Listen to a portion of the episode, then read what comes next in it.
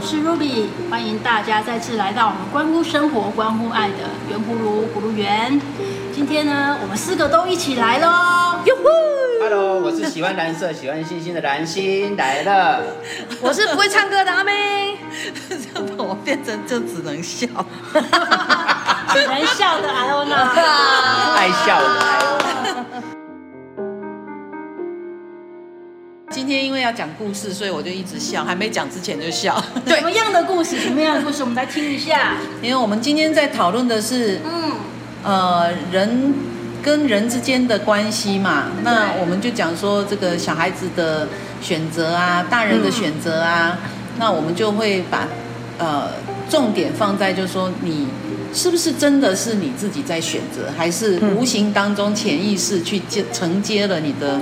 父母所传承给你的东西，嗯，那就有一个故事，就是讲说，一对新婚夫妻结了婚大概一两年，那那个太太每次都会煮那个鸡，嗯，那煮鸡的时候呢，他就会把那个鸡翅膀就剁掉，嗯，那几次下来，这个先生就觉得很奇怪，为什么你每次煮鸡都要把鸡翅膀剁掉？没有鸡翅膀？对，那那个先先生就很疑惑啊。就问太太说：“你为什么要剁掉？”那那个太太想了半天，就说：“我也不知道哎，因为我妈妈就是这样做的。嗯”然后有一天回娘家呢，这个女儿就刚好看到妈妈也煮鸡，就问妈妈说：“为什么你煮鸡都要把翅膀剁掉？”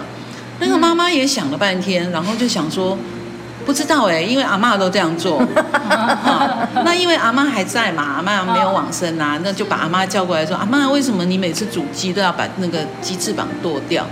那阿妈就说：“啊，不为什么啊？因为锅子太小，放不下去啊。”原来是这么简单的原因啊！对，那可是下一代就无形当中的去学到。所以结论是，把鸡汤的鸡翅剁掉的阿妈可以活很久。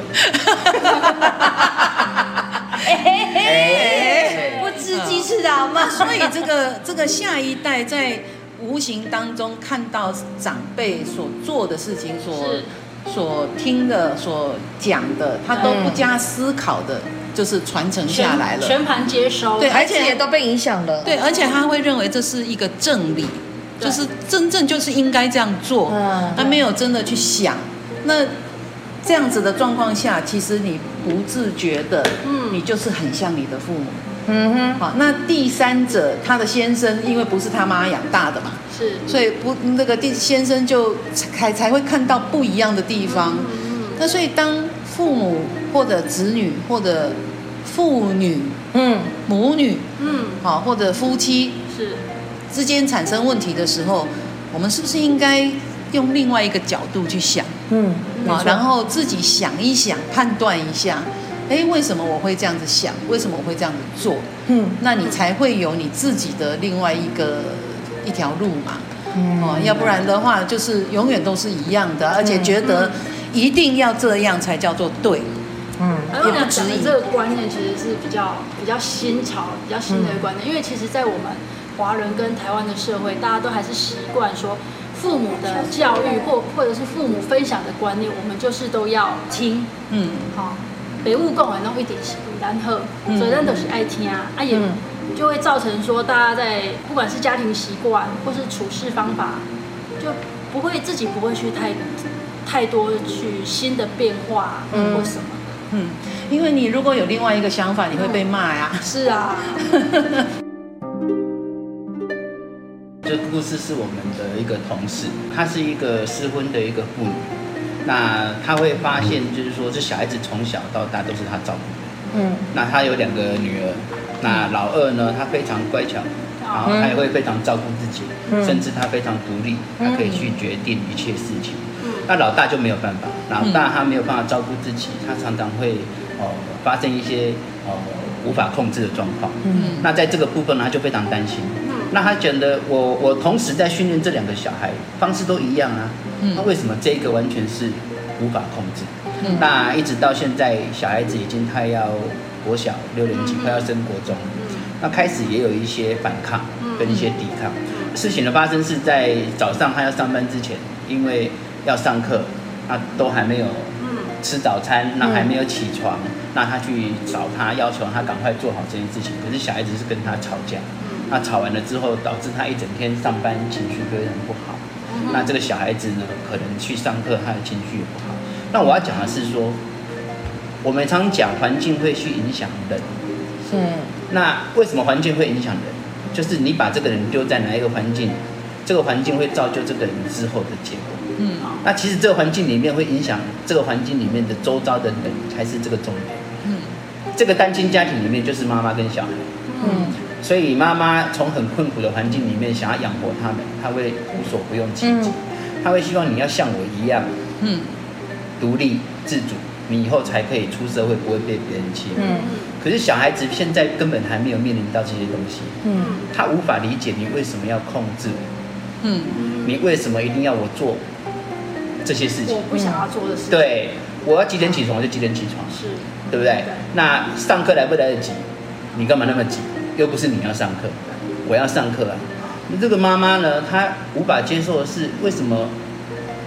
我们时间到要做什么？就像那一天那个什么 阿妹一样，我几点要做什么事情？你为什么不做？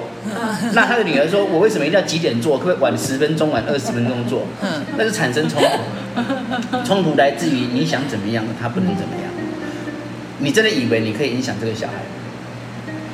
如果说吵架，亲子之间的吵架，你越吵，你们两个会渐行渐远。嗯，你不会越吵越近越靠近，他会无法接受你的理念，你也无法接受他的答案。嗯，那这样子的冲突，久而久之，他就不想跟你讲话。嗯，你更不了解他的状况之下，他无论做什么，你都会无法接受。嘿。我觉得，我觉得当父母的在这种呃人生的过程当中，从结婚之后，其实都是在调整。是你不会是一个完美的人，然后就做做了完美的太太，做了完美的妈妈。大家都是在这个一步一步当中学习。那我觉得这个妈妈的学习态度很重要。因为这个儿子或女儿有反应的时候，你应该静下来想，他为什么会有这样的反应？因为我们不见得都是对的，嗯，好，做妈妈的要这样想，做爸爸的要这样想，我并不是完美的。嗯那他有这样的反应的时候，表示他有困扰了，有问题了嘛？对。那所以你应该要去想，你可以怎么调整？听，看，听。因为有的时候小孩子讲出来的话是一个还蛮特别的，像我的小儿子，是我的小儿子是一个鬼灵精怪的人。那因为之前不是经常都会讲那个 Bill Gates，他是。没有念完哈佛啦，没有什么的哈，然后赚那么多钱，那我我就问我儿子说，你会不会很羡慕他们是没有念完哈佛还能够创这么大的事业？嗯，你知道我儿子回答我说，我两个儿子都回答我说，你要搞清楚，他们念不念哈佛，并不是他不念书，而是哈佛教的他都会了。对啊，我说哦，我还觉得哎。呃，另外一个答案没有让我没有预期到的，然后我就说，那他呃，而且他说那个 Bill Gates 的家庭状况是很有钱的嘛，嗯，那他就我就接着问说，那你会不会很羡慕他有一个有钱的爸爸或有钱的妈妈？嗯哼，他说不会啊，因为你会成为世界首富的吗？哦，意思就是他要自己赚，他会是 Bill Gates 就对了，对对对，啊，不管真的假的，会不会实现，听了也都会。觉得哎，这个小孩的思考方式跟人家不一样。嗯，好，那你要知道你的小孩的个性或者是他的想法，那你要接受，然后再去慢慢的跟他聊。台湾有很多小孩子哦，他本身是没有什么思考，嗯，这一点是让我们觉得很糟糕。像像阿阿妹就有分享一个他自己的朋友。很多他们在呃快要毕业，面临人生职场的时候，他是不知道自己要做什么的。嗯，他也不敢去面对他要做什么，因为呃，我的我有几个朋友，他们的孩子的状况感觉都类似，但其实原生家庭造成影响不是不一样。好，比如说有一个。高职生毕业之后呢，他们家是中低收入户，可是呢，他却没有马上去找工作，而是在家里打 LOL 打打那个电竞游戏，打了半年。嗯哼，耗家里的电，他也没有去工作，他也没有想说要帮忙家里，而他的父母也没有叫他去找工作，这个我就很不能理解，因为我们以前是不可能做到这样子的。那第二个家庭呢，是他的孩子从来都没有打过工，结果大学毕业之后呢，也大概面临了呃快一年的时间去找工作，可是他的父母也觉得没关系啊，慢慢找啊。嗯，对。那第三个家庭是。那个只要儿子缺钱，打一通电话，其实他的爸爸妈妈不是很有钱哦，可是他就是十五万、三十万就这样汇给他儿子，嗯、所以他儿子到现在硕士毕业，他也三十万，对啊，他但他妈妈蛮有钱的啦。但其实你要讲很有钱，可能不是那种有好几亿的人，哦，亿万富翁那没有。对，但是他至少自己存的钱都可以够孩子。不用去外面打工，不用去外面赚钱，也能够吃喝过很好的生活，还可以帮他租房子啊，帮他养女朋友，嗯嗯，自己诸如此类这一类的。可是他却在该去领毕业证书的时候，他自己犹豫了。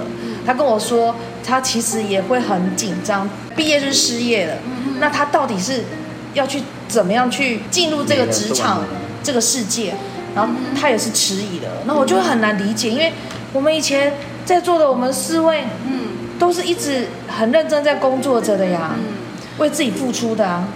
我分享另外一个我朋友的小孩啊，也是会有不同想法的小孩。他的小孩读书读的不是很好，大学还读两所，都快要读、嗯、读没办法毕业了。可是到大三、大四的时候，其实他他的小孩在求学过程中，他也是很担心他以后不知道要做什么。然后小孩本身也是。呃，没有表现出特别对哪个事那个事情有兴趣，但是一直到大三、大四的时候，因为我我们都是自己在家开事务所嘛，嗯，所以父亲就有事务所，然后他就先在自己的事务所打工，嗯，然后做着做着，他就突然开窍，嗯，他想说，哎，那其实我如果跟着父亲做的话，也是会有一个一技之长。他做着做着呢，他也做出兴趣。嗯，他想说跟着父亲学的话，就会有一技之长。嗯，所以他在大四的时候，他就很认真的利用课余的时间。嗯，礼拜五下午，他就把课全部排在礼拜五的上午。礼拜五下午之后就回来家里，周末都在家里跟爸爸学怎么样经营事务所。嗯，然后一直到毕业的时候，很多他的很多同学都。不知道毕业到底要继续读硕士，还是要去找什么工作？那找工作呢，可能又两两万多，因为大学生他会觉得两万多钱又很少。嗯，然后酷北对对酷北对，然后你要找薪水高一点的，又太辛苦。那么别给你钱啊？对啊，那个工作有时候可能是啊、呃，要要工厂啊，或者是要晒晒太阳啊，或者在很热的环境啊，他们又不要。在这样上不上下不下的时候，他那时候曾经跟我分享说，其实他面对他当时毕业的心情的时候，他已经看到他将来毕业就要做什么，所以他完全不彷徨，嗯，他非常开心他毕业，然后等着毕业之后，他还提早去服兵役，赶快服完兵役之后回家来承接父亲的事业，嗯，他很聪明啊，哦，对，所以其实各各个我觉得各个孩子的声音都是很很多的，是不一样的。所以我会觉得说，做父母的应该要培养小孩想象力。嗯哼，因为台湾的小孩子其实大部分没有想象力。对，就是他不会去幻想，因为幻想叫做白日梦，所以不可以做。嗯，好，所以小孩子你要教他去想，比如说小孩子有一个问题，当妈妈在跟他讲的时候，小孩子有反问的时候，其实他就在想了。那妈妈不要禁止他去想。你就算他讲的天马行空、乱七八糟都没有关系。大概台湾的父母，包括我自己，都很难做到。你就当做脸消微啊。我分享一个案例好了，好，就是因为我是幼稚园上课之后，第一天上课，妈妈带我之后，我就自己去上课。嗯。那一直到我教小孩的时候，我是让他到国小，国小之后你就自己上课，反正家跟学校虽然有一点距离，但是你走得到，你就自己去上课。大概走几分钟？至少要十五分钟。那蛮远的。对，算蛮远的。可是我们以前小时候更远哦。嗯。有些是我要讲的是，因为爸妈这样教我，就像那个鸡汤一样，爸妈在煮鸡汤的时候把翅膀弄掉，所以我也是这样子。嗯。我的概念就是这样。嗯。所以呢，我就让他自己去走，他一直走到呃，就是我们现在的那个住的地方，他早上五点他就自己背着书包经过。早餐店的老板娘说：“你这个爸爸怎么那么狠？我每天都看你女儿五点就自己背着很重的书包，然后自己去坐公车转车，嗯，去上课，你都不怕？”我说：“为什么要怕？为什么要怕？那因为这样子，他们很多父母他会选择什么？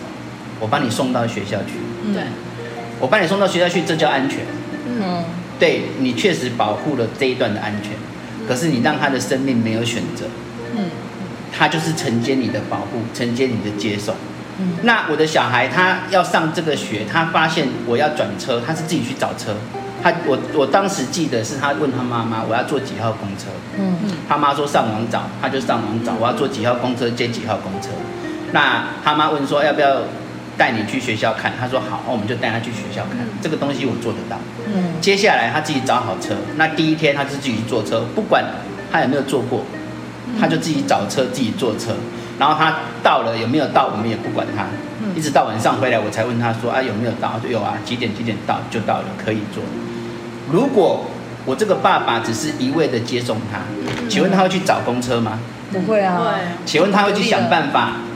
去上网找吗？嗯，不会，他不会有任何动作。反正你是我爸，你是我妈，嗯、你帮我选择好了，我就接受。嗯，你要帮我照顾好了，我也接受。我去享受你们的选择，我去享受你们的决定。嗯，所以这样子的小孩，他没有办法去思考其他的东西。对，嗯，其实小孩子思考很重要。嗯，有时候哦，我都会觉得父母他可能是懒惰，因为。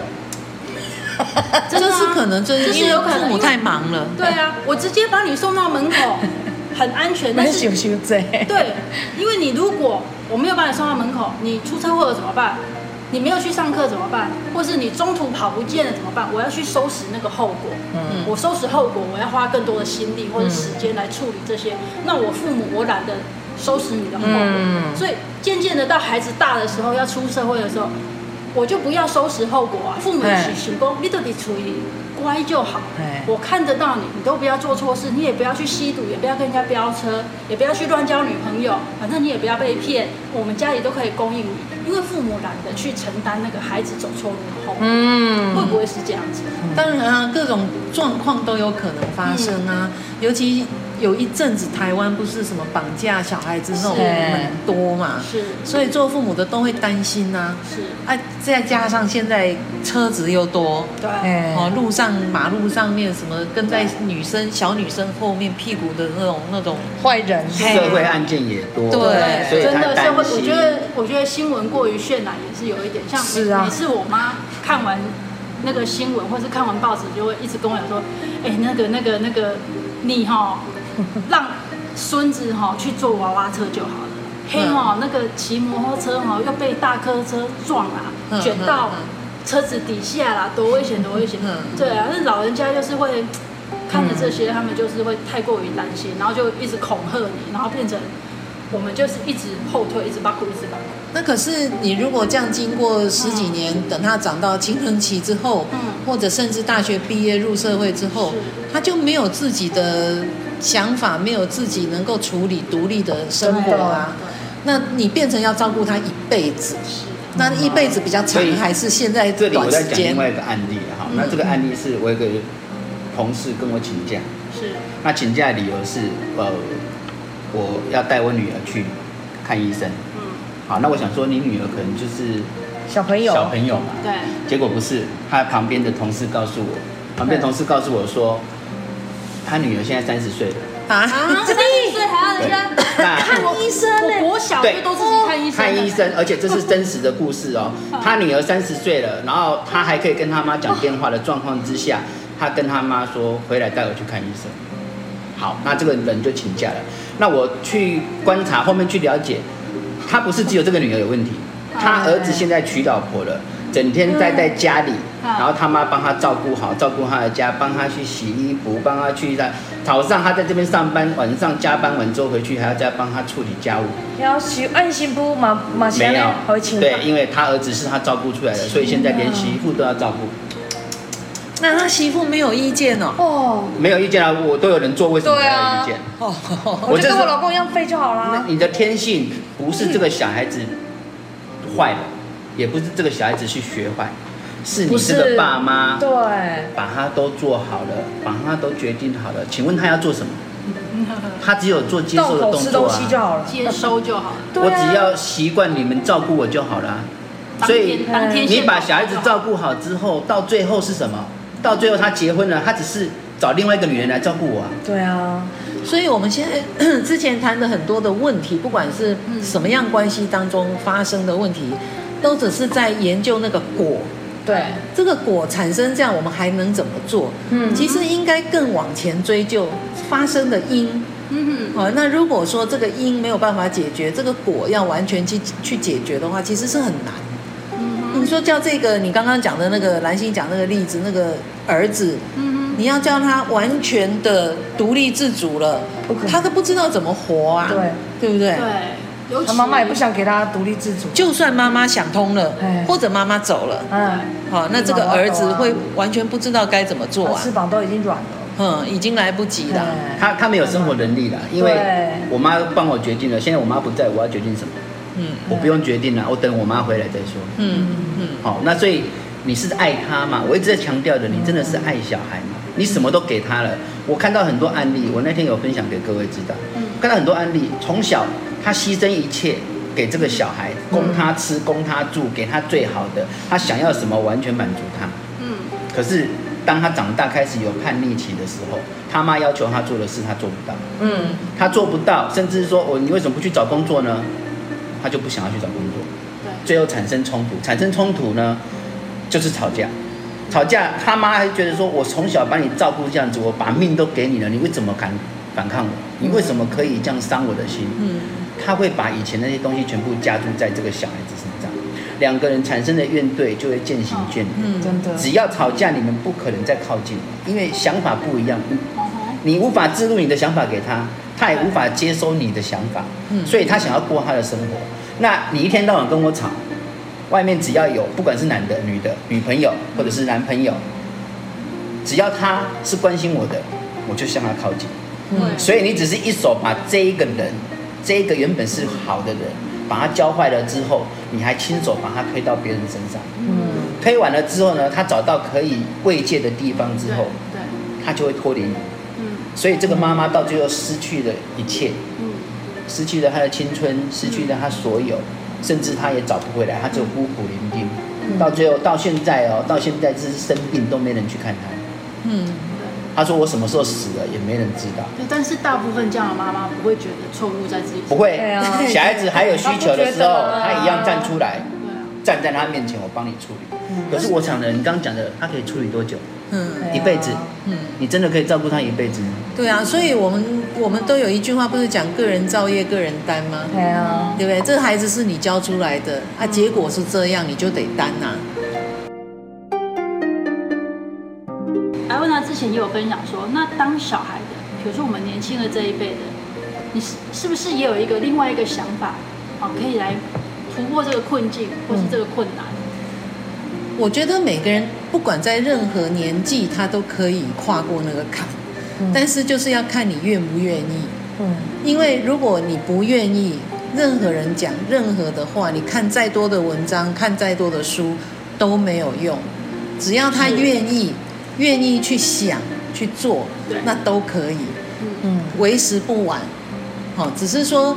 那个是个案个人的意愿，对，因为如果他今天他不愿意面对问题的时候，是。别人认为是问题，对他来讲没有用啊，嗯，他会跟你讲，我不觉得是问题啊，嗯，对不对？没错。那如果他儿子跟他讲说，我觉得是问题，妈妈说没问题啊，我的是对的啊，那也没有用啊，嗯，因为跨不了那个坎。我我要讲一句，就是说，当你可以决定的时候，你当爸妈可以决定的时候。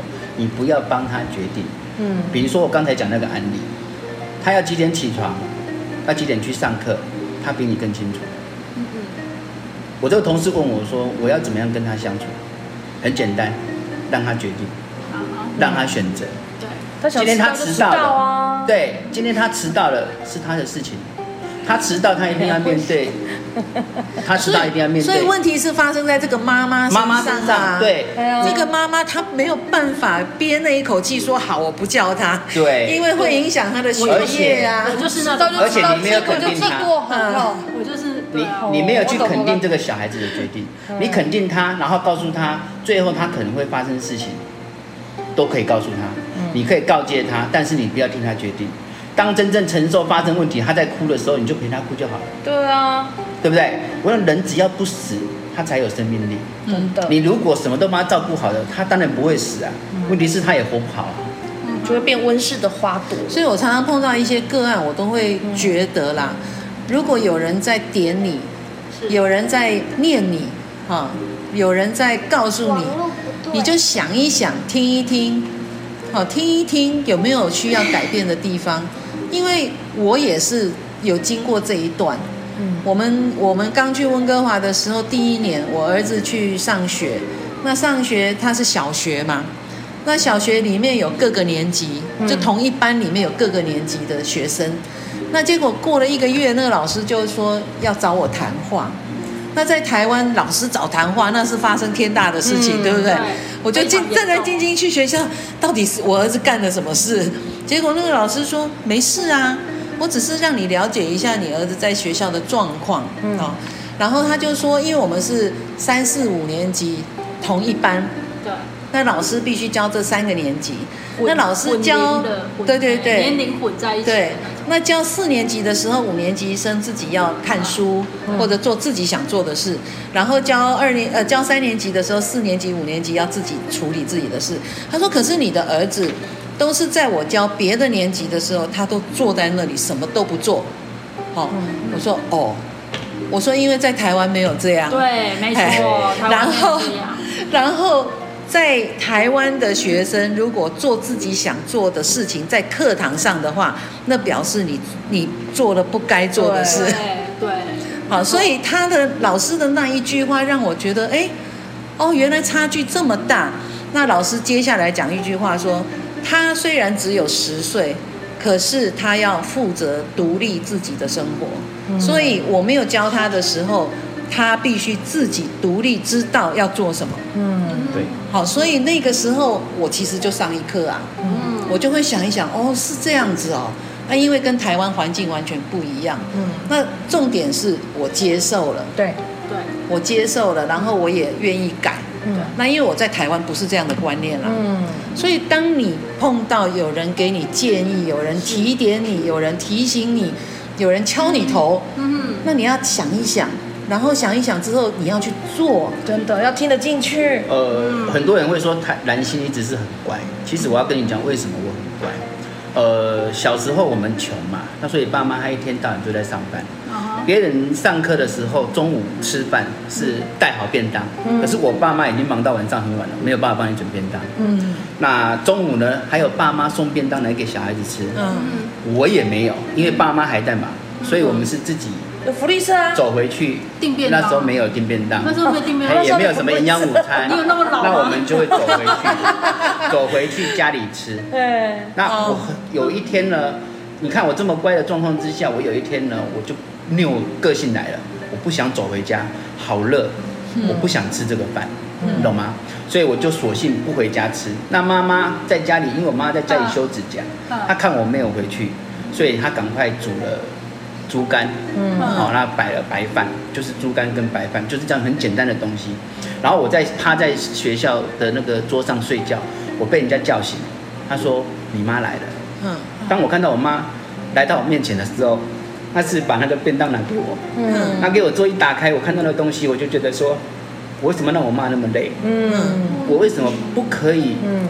走回去要懂事，对我我所以成长是在于什么？是在于你真正生命遇到的事情之后，你才懂得心都哽咽了，要改变。所以我就觉得说，亲情心很软，对，亲情是要 跟猪肝真正爱一个人，对，跟猪肝还有僵尸，是不是？没有，我的我的意思是说，我故意的，我故意让他笑。父母的爱。他真的很伟大，真的，他可以为你牺牲，即便再忙，他还是把猪肝饭送到你面前。嗯，他知道你会饿，可是这个小孩呢，他不成长是因为他没有去面对事实。嗯，回去真的很累，嗯，可是呢，是你不是只有回去这件事情，你要让你的家人安心。嗯，所以成长是在于经历过每一件事情的过程当中，你会一点一滴去分辨它是对或是错。不过讲到这里，我会觉得兰心从小到大应该就很有换位思考的能力。对对，他会去替别人想。那么小，他就会妈妈拿着便当拿给他的时候，他会马上去想到是他自己的。一般的小孩可能不会，他可能会想说：“哦，啊，我怎么会等啊？因为等一下我要加被冲下。”所以小孩子的换位思考跟这种就是多替别人着想的这种能力，我们应该要从小培养他。如果他没有的话，就是你从 对啊这个对话当中，从对话当中就可以训练呐。比如说呃小孩子哭着要这个东西，好，那妈妈对对对，妈妈可能会说。哎，那这样子的话，你应该用什么样的方式去得到它？好，或者是说，那你有没有替妈妈想想看？妈妈也想要什么东西？好，就是训练他说，哎，那你这样想，你要替我想，要有交换的那种思考。曾曾经有一个故事，为什么说的这样子？妈妈想要床垫？不是，因为每次我儿子跟我讲说，妈妈，我想要一个宝可梦的新玩具的时候。我就会跟他讲说，哦这样哦，但是妈妈想要一个听话的小孩，他都讲不下去。你的你的换位思想比较不一样。你的 换的有点思想哦，换的有点 有点需要斟酌。听话小孩，因为他讲他想要这个据点的呢。对啊，我就说他想要。他有他想要的东西，要喂有我想要的东西。不过这也是这也是教法了，就是说，曾经有个故事是这样子嘛，就是有一个流浪汉在路边，那一个妈妈牵一个小孩子过去，然后他妈就告诫这个小孩。你如果不努力，你如果不将来就像他。对，你将来就像他。可是换了另外一对妈妈带着小孩过来，他就说：“来，我们先帮助他做什么事情。”嗯。然后他为什么会变成这样？嗯。那他会变成这样，是因为他可能在每一次的决策里面、抉择里面，他选择错误了。嗯。所以呢，以后你要在做事情的过程当中，你要那个。然后我们在这里，我们要练的是，我们要让这个人过好一点。嗯。要帮助他。所以这两个小孩被从此之后起来的状况会是不一样，对对，完全不一样。所以妈妈换位思考，跟妈妈的一个爸爸妈妈的一个教育是很直接的。是，你如果不能让这些小孩了解，那你千万不要教，嗯，因为你会教坏他，嗯，你是害死他。那事实上，台湾的父母是需要教育的。对，我们很多问题发生在孩子身上，然后都在讨论。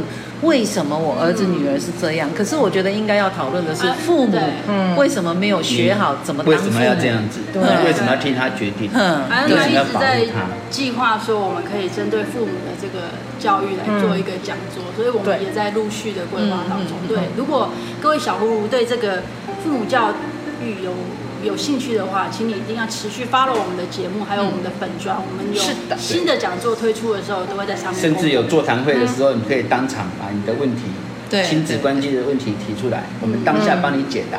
透过更多人的、更多方向、更多思考方面来跟你解答你现在所面临的问题。嗯，对，因为蛮多问题是。必须一问一答，一问一答才会找得到那个原因。对，对好，那我们常常说有因才有果嘛。嗯。可是果有的时候也会是因。嗯。好，反果为因。嘿，因为你你根本搞不清楚哪个是果，哪个是因了。智慧的。那所以有的是要追到你的祖父祖母，或者是。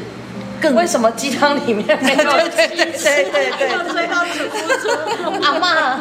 对对对对，这就是传承嘛，就是一种习惯嘛。但习惯如果没有被追根究底，它最后就会蒙上一层完全不明白的状况呈现在你面前。对啊，那你会认为理所当然，因为这个环境里面大家都认为鸡汤里面的鸡不可以有翅膀。嗯，然后我也习惯了。对，除非有另外一个人，他觉得说，我看过鸡汤里面是有翅膀的鸡，他才会质疑为什么你的鸡汤是没有翅膀。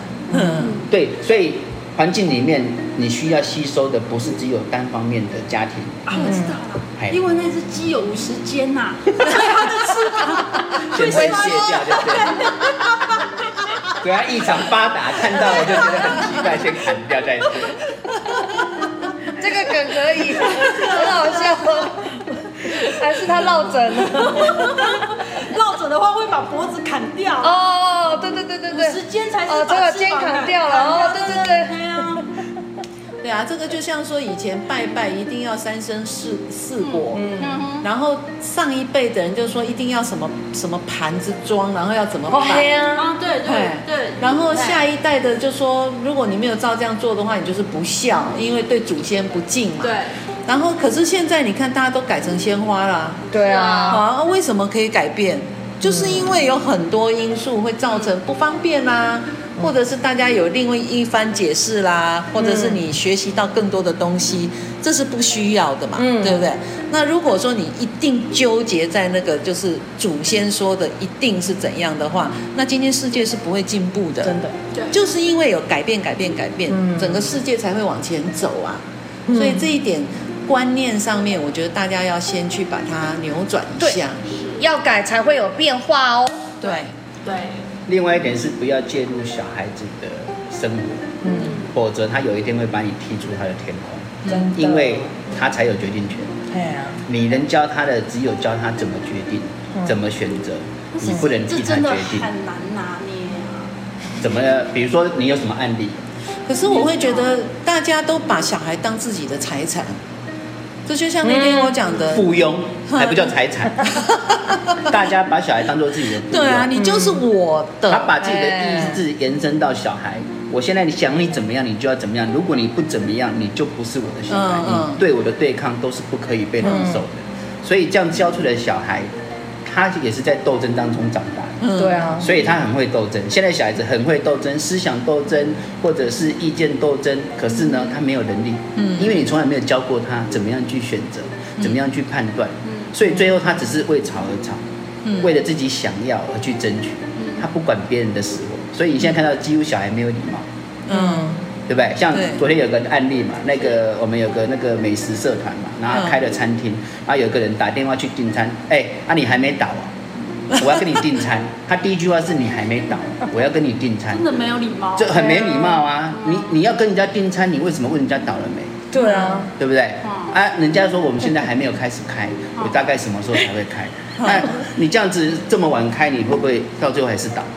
就就是你的礼貌，这么白目的也很少见。哎，我在想，如果说我会回答他，哎，你还没死哦，要吃什么？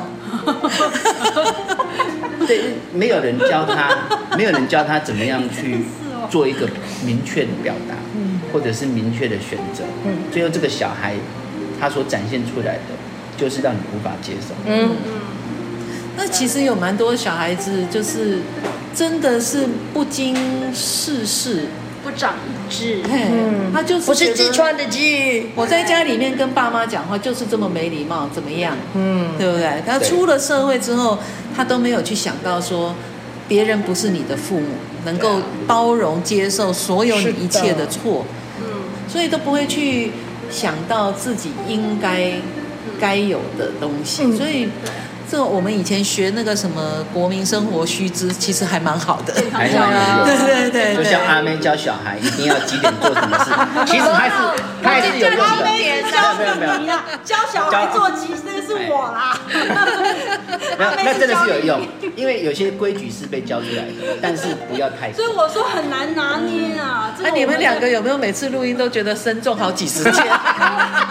我们都刚刚来听听说，呃，孩子可能会是在不断的斗争中，但是我那时候心里面就在想，好，可是也会养出另外一种孩子，像我这样子的孩子，就是我我做搞跨人秉性哎，我就知影讲吼，哦，人即马袂爽啊，哦，卖恭维，嗯，就像我做错事，我一定是跟我老公说，老公我错了，因为他是五号人嘛。这有两种啊，他是坚强还是奸？